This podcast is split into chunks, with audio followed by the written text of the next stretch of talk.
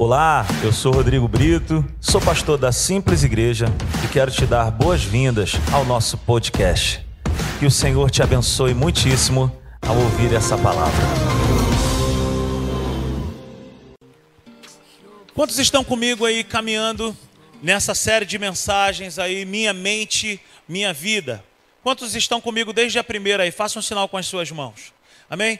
Se você perdeu alguma parte dessa série de mensagens, eu queria te encorajar você ir lá no nosso canal do YouTube e a você procurar, não perca. Encha o teu coração com a palavra de Deus, seja cheio de Deus. Eu tenho certeza que Deus vai te abençoar demais. Amém? Abra sua Bíblia comigo na carta de Paulo aos Romanos, no capítulo 12. Nós vamos fazer a leitura do verso 1 e do verso 2. Romanos, no capítulo 12, verso 1 e verso 2. Amém? Quantos encontraram, digam amém. Quem não encontrou, acompanha na telinha aí. Amém? Está escrito assim: Portanto, irmãos, rogo-lhes pelas misericórdias de Deus que se ofereçam em sacrifício vivo, santo e agradável a Deus. Este é o culto racional de vocês. Não se amoldem ao padrão deste mundo, mas transformem-se pela renovação da sua mente, para que sejam capazes de experimentar e comprovar a boa, agradável e perfeita vontade de Deus. Amém? Quantos estão aqui nessa noite com uma disposição de ouvir a voz de Deus? Você veio para esse lugar para ouvir a voz de Deus? Então eu gostaria que você, sabe, ficasse bem atento. Não se deixe vencer pelo sono, pela ansiedade, por perturbação. Deus tem uma palavra tremenda para as nossas vidas hoje. Eu tenho certeza que Deus quer falar algo poderoso comigo e contigo hoje. Você está comigo, sim ou não? Nós estamos aí falando sobre esse cuidado que nós devemos ter com a nossa maneira de pensar. A nossa vida depende disso. A nossa jornada de fé depende de nós cultivarmos bem a nossa maneira de pensar na palavra de Deus. Eu não estou aqui falando sobre positividade, sobre 12 passos para isso, sete passos para aquilo. Eu não estou aqui dando um papo de coach, porque eu não sou coach. Eu estou aqui falando da palavra de Deus. E pela palavra de Deus, eu quero te encorajar a você ser um homem e uma mulher bíblico. O que, que significa isso, Rodrigo? É alguém que utiliza a palavra para transformar a sua maneira de pensar. O apóstolo Paulo é, traz esses dois versículos que para nós é um clássico. O apóstolo Paulo falando aos irmãos de Roma, usando uma expressão que não usamos mais hoje.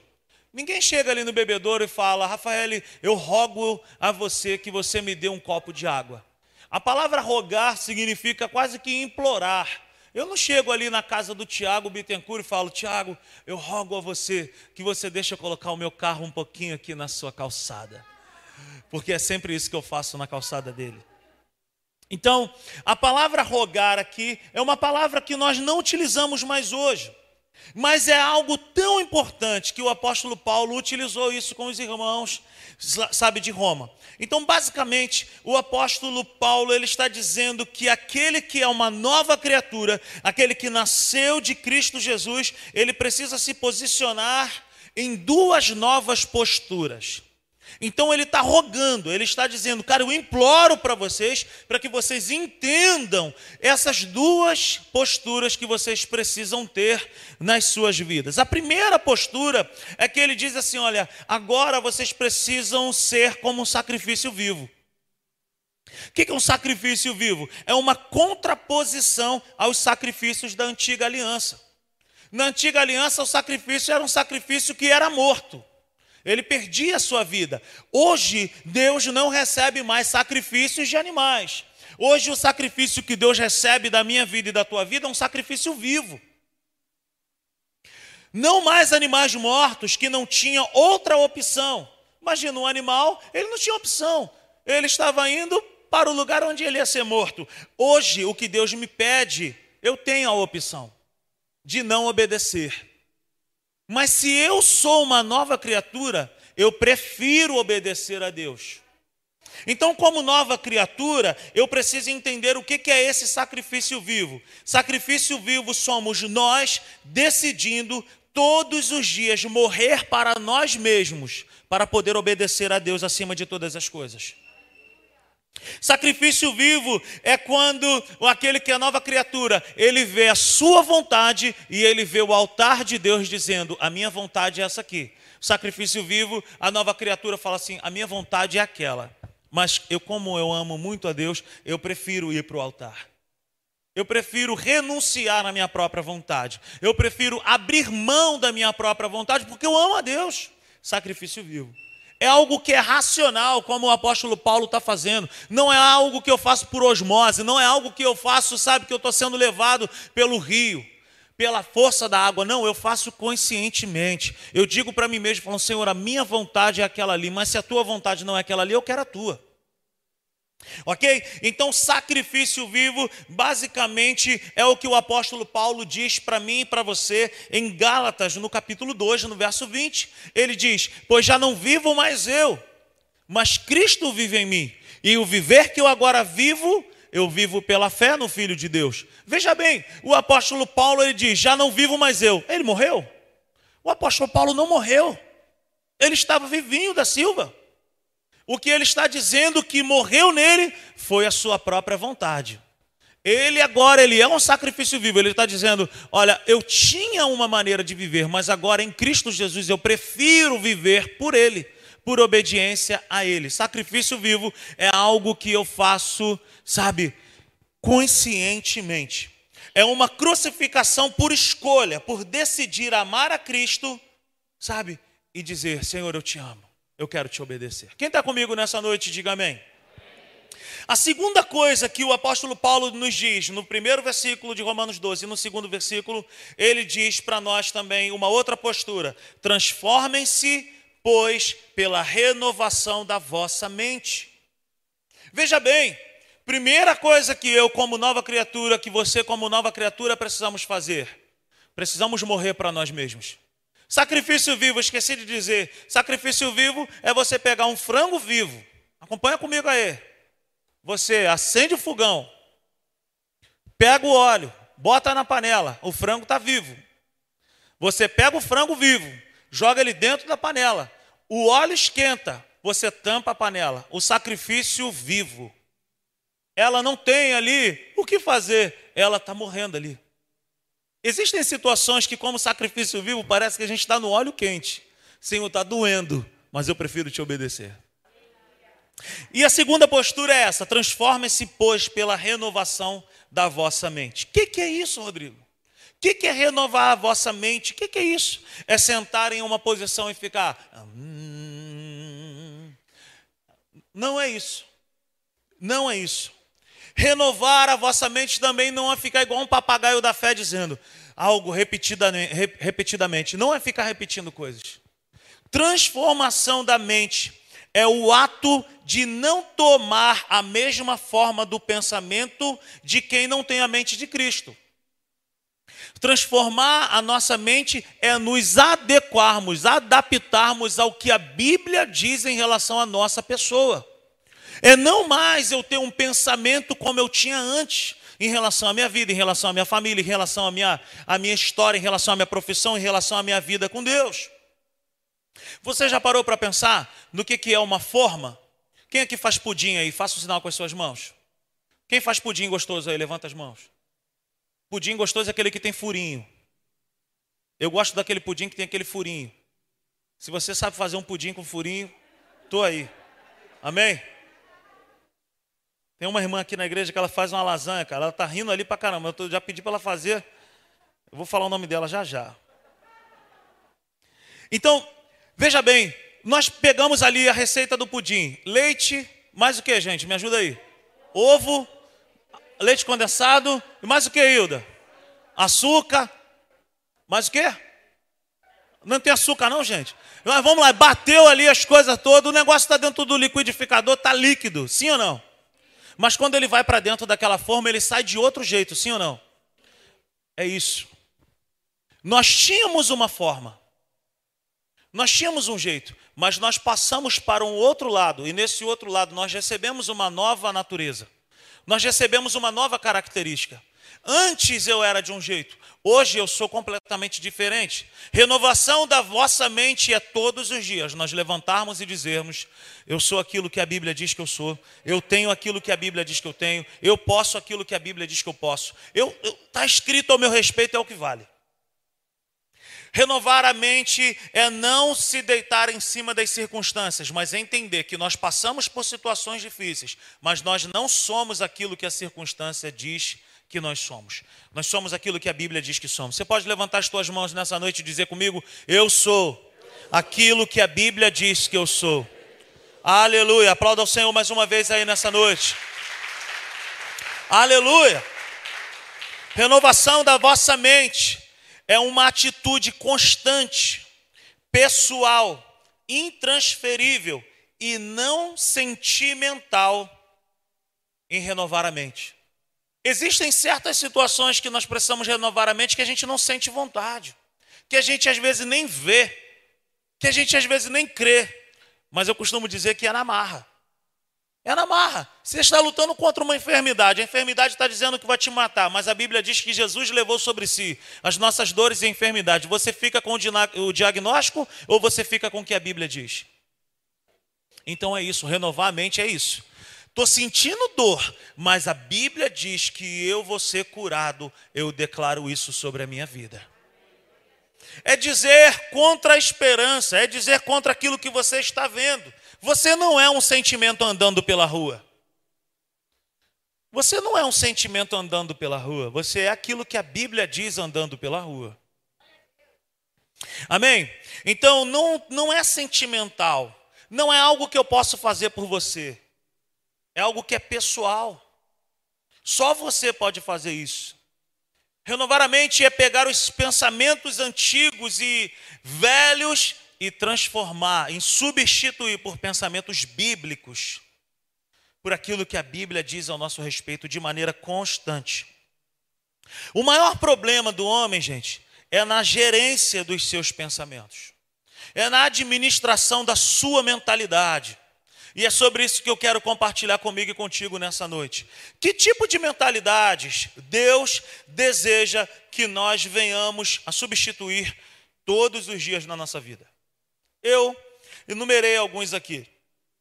O primeiro pensamento que Deus quer que eu e você venhamos a substituir dentro de nós. Primeiro pensamento, anote comigo. Eu não posso mais pensar que eu sou preso ao meu passado. Quem é preso ao passado, um dia vai bater. Quem fica muito tempo olhando para trás, um dia vai acertar a cabeça onde não deve. A Bíblia diz que o nosso passado foi cancelado em Cristo Jesus. Se eu e você ficarmos olhando muito para o nosso passado, nós esquecemos do nosso presente e do nosso futuro. Ninguém dirige olhando para trás o tempo inteiro. E quero te dizer que as trevas conseguem atrapalhar a nossa jornada ao nos prender no nosso passado. Como ele não consegue acessar o nosso futuro, como ele não, não consegue acessar o que está por vir, ele consegue acessar o nosso passado. E se nós formos presos ao nosso passado, ele consegue interferir no nosso progresso. Que pensamento que eu devo tirar de dentro de mim, Rodrigo? Pensamentos passados. As minhas, os meus fracassos, as minhas derrotas, as coisas erradas que eu fazia quando eu não tinha Jesus, já não podem mais fazer parte dos meus pensamentos. A Bíblia diz que Jesus jogou lá no mar do esquecimento. Segundo pensamento que eu e você não podemos ter mais, pensar que Deus pode estar chateado comigo ou que não me perdoou por algo que eu fiz no meu passado. Não existe nenhum pecado que não tenha sido perdoado por Deus na cruz do Calvário. A Bíblia me vê, a Bíblia te vê sem dívidas diante de Deus. Eu não sei se você está me entendendo, mas a Bíblia me vê e te vê sem dívidas diante de Deus. Deus não está chateado contigo. Ele não está se preparando para te punir. Ele está prontamente, ele está preparado para te ajudar. O terceiro pensamento que eu e você precisamos é, ter, nós não ter mais, nós não podemos cultivar mais um pensamento de órfão. que, que é isso? Eu não posso mais ter um relacionamento com Deus achando que Ele não é o meu bom pai. Talvez o teu relacionamento com o teu pai biológico tenha sido terrível, mas não queira comparar o teu pai biológico com o nosso pai que está no céu. Ele é bom, ele é fiel, ele é justo, ele é demais, ele é maravilhoso. Não pense que você não tem um pai que cuida de você. Você não é mais órfão. Você foi comprado por Deus, você foi adotado por Deus. Um outro pensamento, eu queria que você prestasse bem atenção nisso. Eu não posso pensar que a prosperidade é apenas para alguns e que ela não é uma herança para aquele que nasceu de novo em Cristo Jesus. Queridos, prosperidade não é só dinheiro, prosperidade é equilíbrio em todas as áreas da nossa vida, mas prosperidade também é uma progressão em nossa vida financeira. Deus tem o melhor dessa terra para mim e para você, você precisa crer nisso. Você precisa acreditar e nunca mais se veja como um pobre coitado, como alguém que não pode sabe, anelar, ansiar pelos lugares altos dessa sociedade. Você não estará sendo metido ao pedir isso a Deus. Você não estará sendo arrogante ao pedir isso a Deus. Você vai estar sendo bíblico, porque é isso que Deus tem para as nossas vidas. Prosperidade, meu irmão, é equilíbrio Prosperidade não tem nada a ver com enriquecimento, prosperidade tem a ver com ausência de necessidade.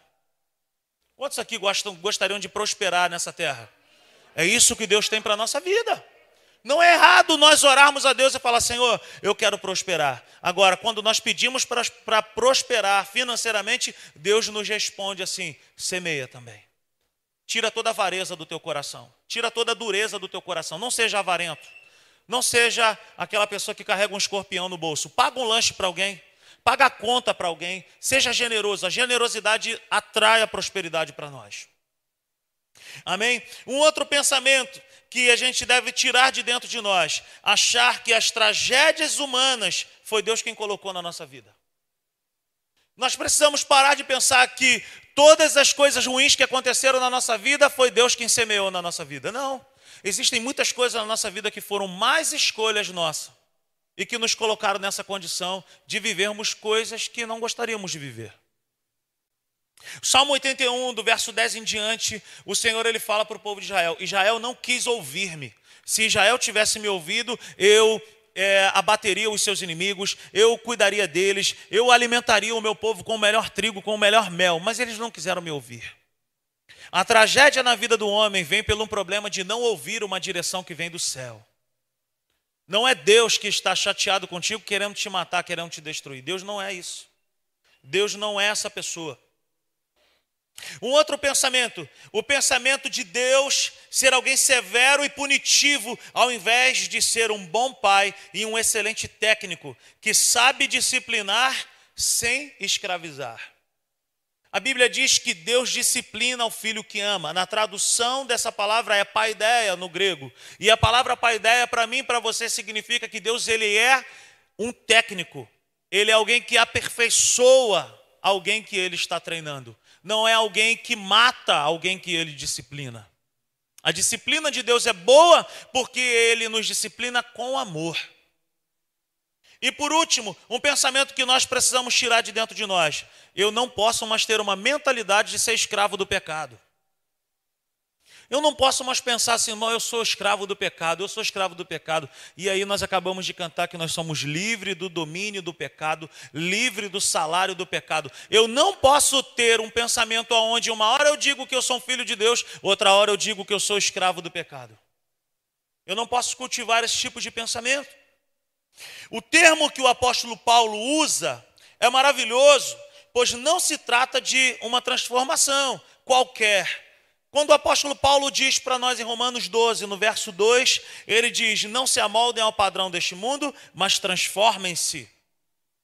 Essa transformação que ele está dizendo não é uma transformação de fora para dentro, mas é uma transformação de dentro para fora. Então, quando ele está dizendo sobre essa transformação, não é uma transformação, por exemplo, de uma fantasia. Você vai participar de uma festa da escola. Eu tenho o, o, o meu irmão, por exemplo, quando ele era mais novo, ele se vestiu de girassol no Ateneu.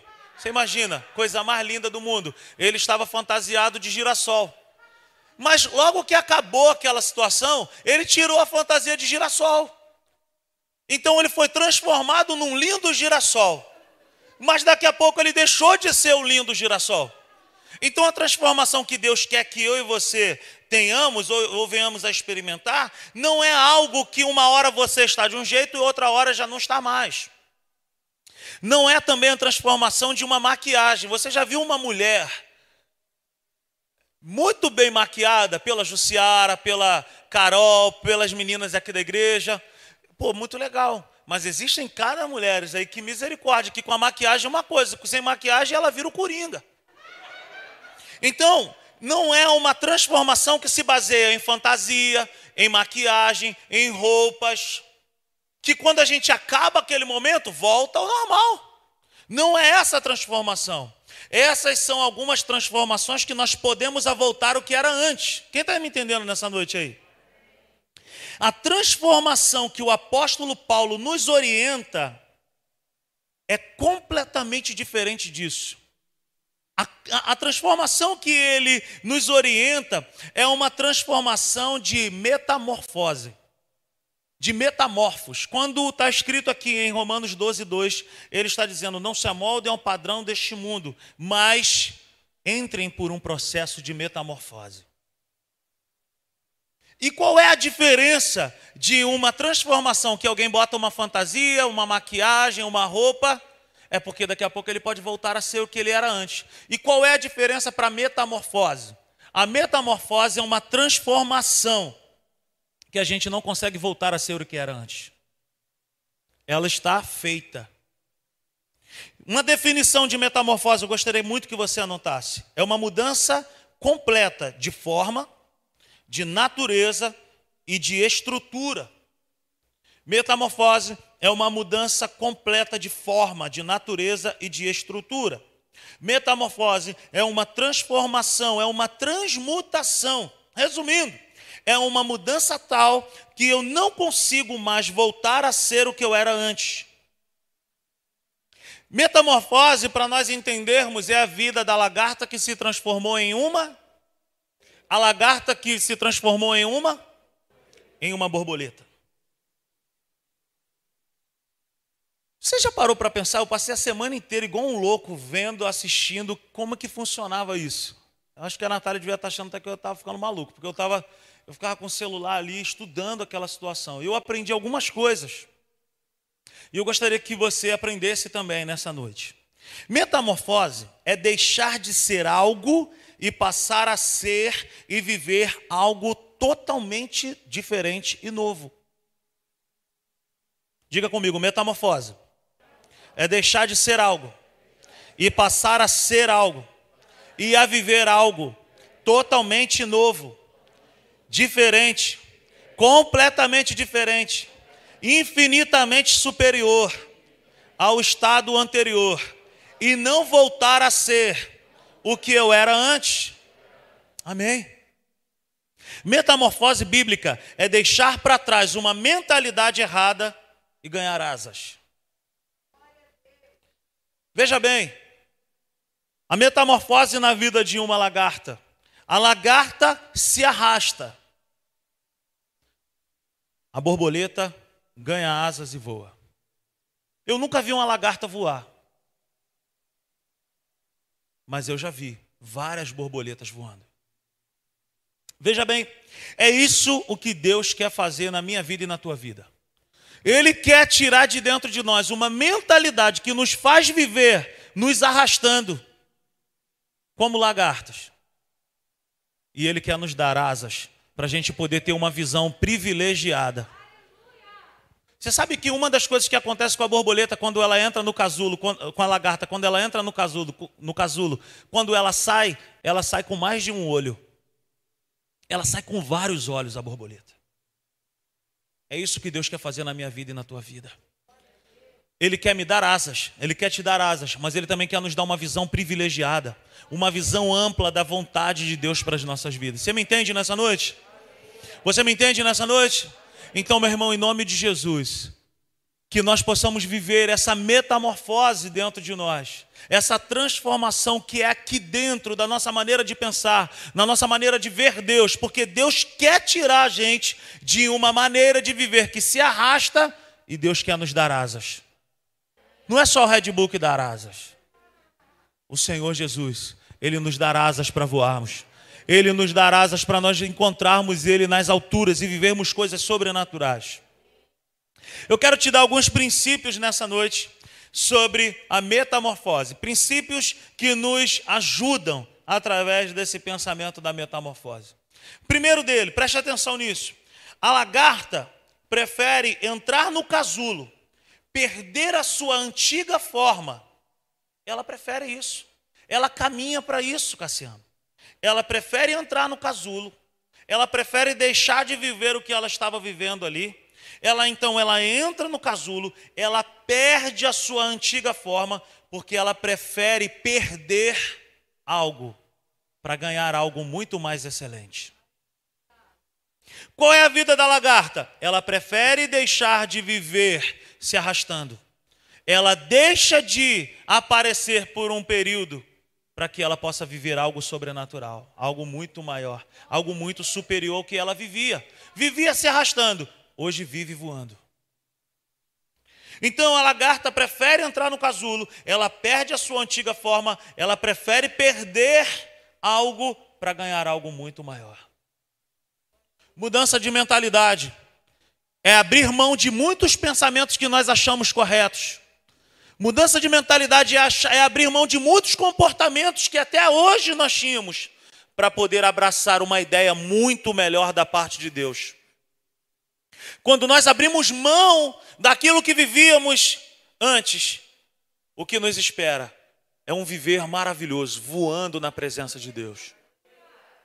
Aleluia. Segunda coisa, o processo no casulo. Ninguém admira. Ninguém fica ali admirando um casulo. Geralmente está escondido, ninguém vê nada, ninguém admira. Agora, tudo acontece dentro do casulo. Tudo muda lá dentro. Deixa eu te falar uma coisa. Muda dentro e experimente os benefícios do lado de fora. Quando nós mudamos aqui dentro, o que nos espera é maravilhoso do lado de fora. Mas primeiro tem que mudar aqui dentro. Muda dentro e ganha asas do lado de fora. Metamorfose é isso. Pega teus pensamentos, que até hoje não levaram a nada. Pega esses pensamentos e comportamentos que até hoje não te fortaleciam em nada e coloca diante de Deus e fala assim: Senhor, ainda que for, ainda que seja necessário eu passar um tempo dentro do casulo, ninguém vai me ver, ninguém sabe do que está acontecendo, mas eu estou mudando de dentro para fora e quando eu aparecer, eu vou aparecer diferente. Terceiro princípio: só recebe asas para voar quando se abre mão de uma má maneira, uma maneira errada de pensar. Abra mão de uma maneira errada de pensar e receba asas. Você sabia que uma das coisas que acontece dentro do casulo, a lagarta ela perde a cabeça. Sabia disso? A lagarta ela perde a cabeça e ela recebe uma outra. A lagarta deixa lá dentro a cabeça de lagarta, mas ela sai com uma cabeça de borboleta e com asas. É impossível nós vivermos coisas sobrenaturais com Deus se nós não colocarmos de lado aquilo que já não presta mais. Quantos estão me entendendo nessa noite? Por favor, me ajuda aí.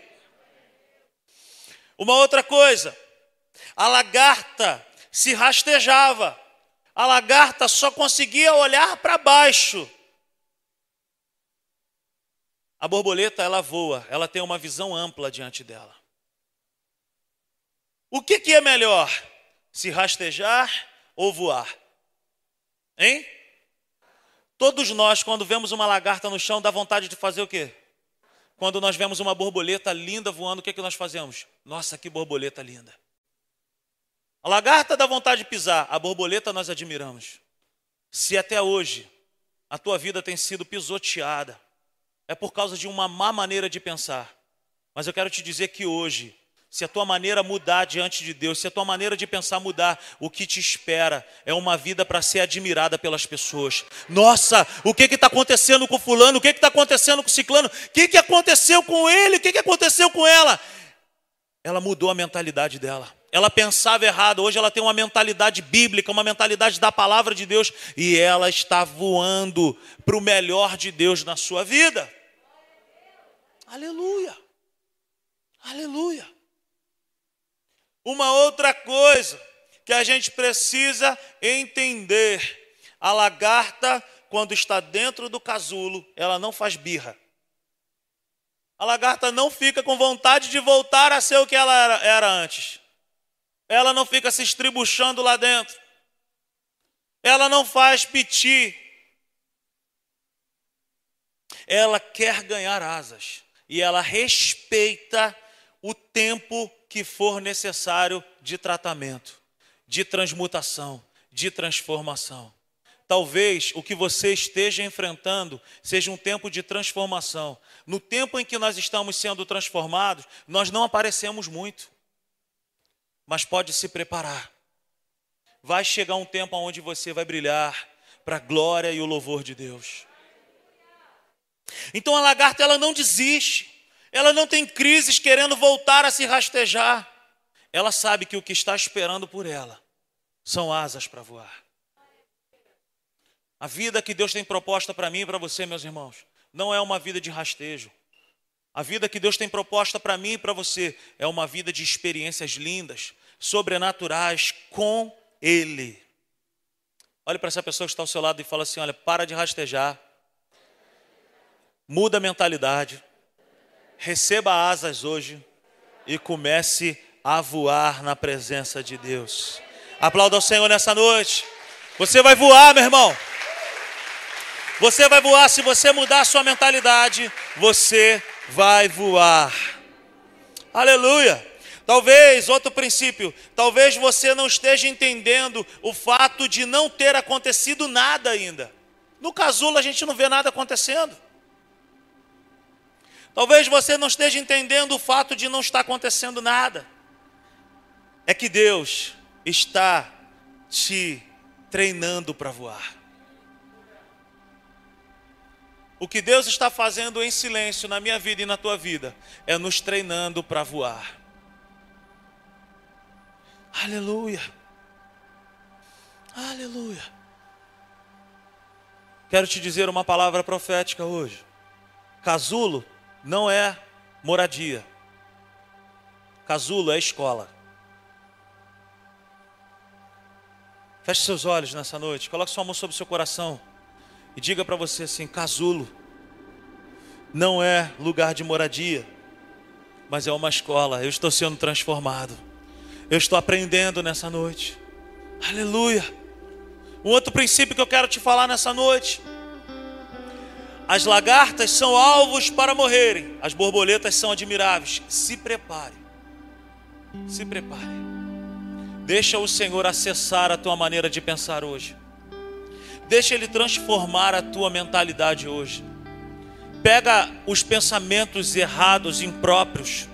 Pega pensamentos antigos que não te levaram a lugar algum. Coloca de lado e fala: Senhor, até hoje eu pensava que a vida era assim. Até hoje eu estava pensando que era desse jeito, mas eu, eu percebo que não é. Eu prefiro te obedecer. Eu prefiro a tua maneira de pensar. O que, que o Senhor pensa a respeito de família? Eu quero pensar isso. O que, que o Senhor pensa em relação a relacionamentos? Eu quero pensar isso. O que, que o Senhor pensa em relação à minha vida profissional? Eu quero pensar isso. A Bíblia diz no livro do profeta Isaías, no capítulo 1, no verso 19: se nós crermos e obedecermos ao Senhor, nós poderemos experimentar e comer os melhores frutos dessa terra. O melhor dessa terra, meu irmão, está disponível para a minha vida e para a tua vida. Tira a mentalidade escrava, mesquinha, uma mentalidade de miséria. Tira isso de dentro de você. Deus tem o melhor para a tua vida. Deus tem o melhor para a nossa vida. O que Deus tem para mim e para você são coisas boas, são coisas grandes. Eu é que sei que pensamentos que tenho ao vosso respeito, diz o Senhor, são pensamentos de paz, um futuro bom. É isso que Deus tem programado para o seu povo. Mas como acessar a todas essas coisas maravilhosas? Se a nossa mentalidade é de coisa ruim, é de coisa pouquinha. Ah, a gente nunca vai conseguir chegar em lugares altos com uma mentalidade pequena. A gente nunca vai conseguir alcançar os melhores lugares se a nossa mentalidade não for uma mentalidade de bons lugares, do melhor. Aleluia. Quantos estão me entendendo nessa noite? Muda aqui dentro. Muda aqui dentro. E tudo do lado de fora será transformado. Aleluia. Aleluia. E por último, valorize a transformação. Valorize a metamorfose. Somente os que desejam isso vão experimentar a boa, agradável e perfeita vontade de Deus. Olha o que está escrito lá em Romanos, no capítulo 12, 2: Não se amoldem ao padrão deste mundo, mas transformem-se pela renovação da sua mente, para que sejam capazes de experimentar e comprovar a boa, agradável e perfeita vontade de Deus. Vamos todos juntos repetir esse versículo, Romanos 12, 2. Vamos colocar na tela aí e todos nós vamos ler juntos. Fique de pé enquanto isso. Aleluia. E vai aplaudindo ao Senhor nessa noite. Vamos ler juntos. Olha o que diz a palavra: Não se amoldem ao padrão deste mundo. Leia comigo mais uma vez. Não se amoldem ao padrão deste mundo, mas transformem-se pela renovação da sua mente, para que sejam capazes de experimentar e comprovar a boa, agradável e perfeita vontade de Deus. Veja bem, veja bem, não é à toa que Deus colocou isso aqui nas Escrituras. Todos nós sempre falamos, a vontade de Deus é boa, perfeita e agradável. Mas eu te faço uma pergunta: como viver a boa, perfeita e agradável vontade de Deus? Somente pela renovação da nossa mente. Se a nossa mente, se a nossa maneira de pensar é uma maneira que pensa que Deus é ruim, que Deus é mal, que tudo que está acontecendo de ruim na minha vida é por causa dele. Se a nossa mentalidade é uma mentalidade de coisa pouca, de coisa pequena, de coisa ruim, mesquinha, se a nossa mentalidade for essa, o que nós vamos experimentar é o fruto da nossa mentalidade. Agora, quando eu mudo a minha mentalidade e começo a me adaptar ao que Deus diz, eu começo a ter benefícios dessa minha mentalidade nova dessa transformação, aí sim nós vamos experimentar a boa, perfeita e agradável vontade de Deus. Ei, faz assim para essa pessoa que está ao seu lado, fala assim, ei, para de andar como lagarta, para de olhar para o chão. Nessa noite, receba asas e comece a olhar as coisas com uma visão diferente. Nessa noite, receba olhos novos, visão privilegiada. Receba asas aí onde você está e comece a experimentar a boa, agradável e perfeita vontade de Deus. Agora preste atenção: a mudança que é boa, a mudança que permanece, que prevalece, é aquela que trabalha com a constância e não apenas por um momento. Prefira, prefira permanecer do que acontecer. Muitas coisas acontecem num domingo de noite na igreja. A gente sai daqui eufórico, mas amanhã é que, que é a guerra. Então não aconteça, permaneça. Domingo a gente acontece, segunda-feira a gente tem que permanecer. Permaneça. Aleluia.